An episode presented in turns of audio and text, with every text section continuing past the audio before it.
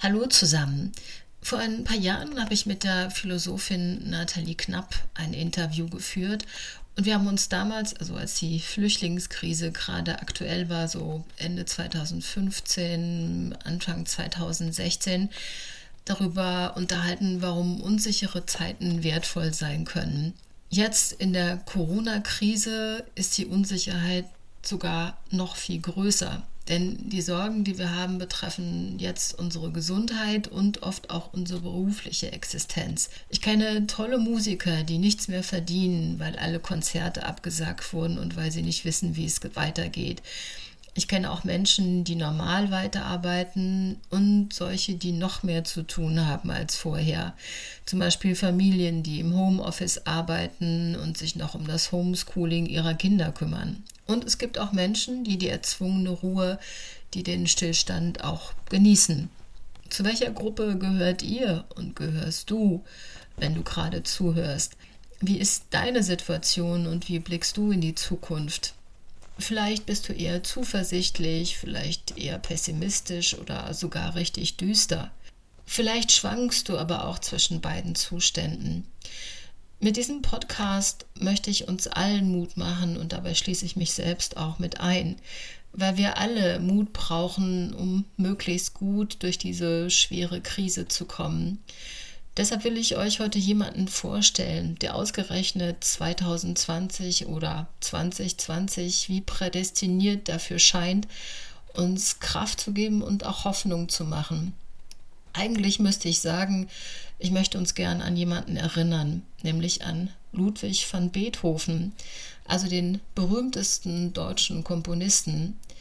Dieses Jahr feiern wir seinen 250. Geburtstag und deshalb wird natürlich im Radio noch viel mehr Beethoven als sonst gespielt. Selbst wenn man wenig oder gar keine Klassik hört und nicht viel Ahnung von Musik hat, wozu ich zum Beispiel auch gehöre, gibt es ein Stück, das ihr euch unbedingt anhören müsst. Das ist die Klaviersonate Nummer 17 in D-Moll. Auf Spotify gibt es zum Beispiel unterschiedliche Versionen, zum Beispiel von Andrew Lewis oder auch eine sehr schöne Einspielung von dem Pianisten Andras Schiff. Sehr schnell versteht man, auch als völliger Musikleihe, wie gesagt, ich gehöre dazu, warum dieses Stück die Sturmsonate heißt. Das liegt auch am Tempo. Nach ein paar Takten wechselt nämlich sofort das Tempo. Das heißt, es gibt sanfte Stellen und dann wieder sehr dramatische Stellen. Und man kann sich mit dem den Sturm, mit allem, was dazugehört, wirklich ausmalen. Und zwar jede Phase. Sei es die sprichwörtliche Ruhe vor dem Sturm, dann gibt es ordentliche Windstöße und es brauen sich in Sekundenschnelle immer mehr dunkle Wolken am Himmel zusammen. Und schließlich gibt es Stellen, die klingen wie die Hölle und dann weiß man, dass man selbst mittendrin ist. Tja, und trotz alledem klingt diese Musik einfach sehr, sehr schön. Es macht wirklich Freude, sie anzuhören.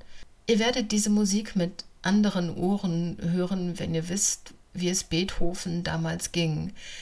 Denn er komponierte diese Sonate, nachdem er vorher schon mit Anfang 30 eine schwere Midlife-Crisis hatte.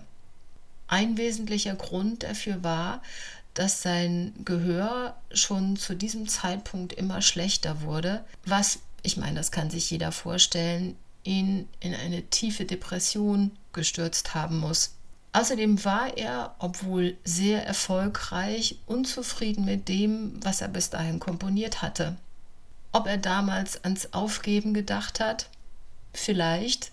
Fakt ist aber, und das ist das, was zählt, dass er am Ende nicht aufhörte, Musik zu schreiben. Und noch viel mehr, er ging nämlich neue Wege. Beethoven überwand diese schwere Krise damals dadurch, dass er seinen Stil radikal änderte. Stürme können große Wucht entwickeln. Stürme sind zerstörerisch und Stürme sind destruktiv. Stürme haben aber noch eine andere Seite.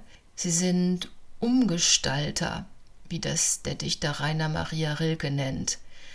Wenn wir uns dieses Wort mal anschauen, dann gibt es ja die Vorsilbe um, die normalerweise heißt, dass sich etwas ändert, zum Beispiel die Richtung, der Zustand, der Ort.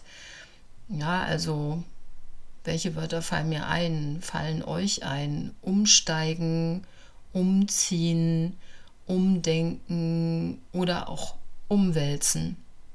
Wenn man, so wie Rilke das tut, einen Sturm als ein Umgestalten beschreibt, steckt darin noch etwas Fruchtbares. Wer gestaltet, ist kreativ. Im Wort umgestalten steckt also auch etwas Positives. So erschreckend und brutal Stürme sein können, solange sie dauern, sind sie weitergezogen, kann aus dem Nichts Neues und Fruchtbares entstehen. Die Herausforderung ist, diesen Weg zu finden und zu gehen. Bei Beethoven führte die Krise dazu, dass er sich von Konventionen löste und sich neu erfand. In diesem Sinne ist Beethoven der beste Pate, den wir uns für dieses Jahr wünschen können.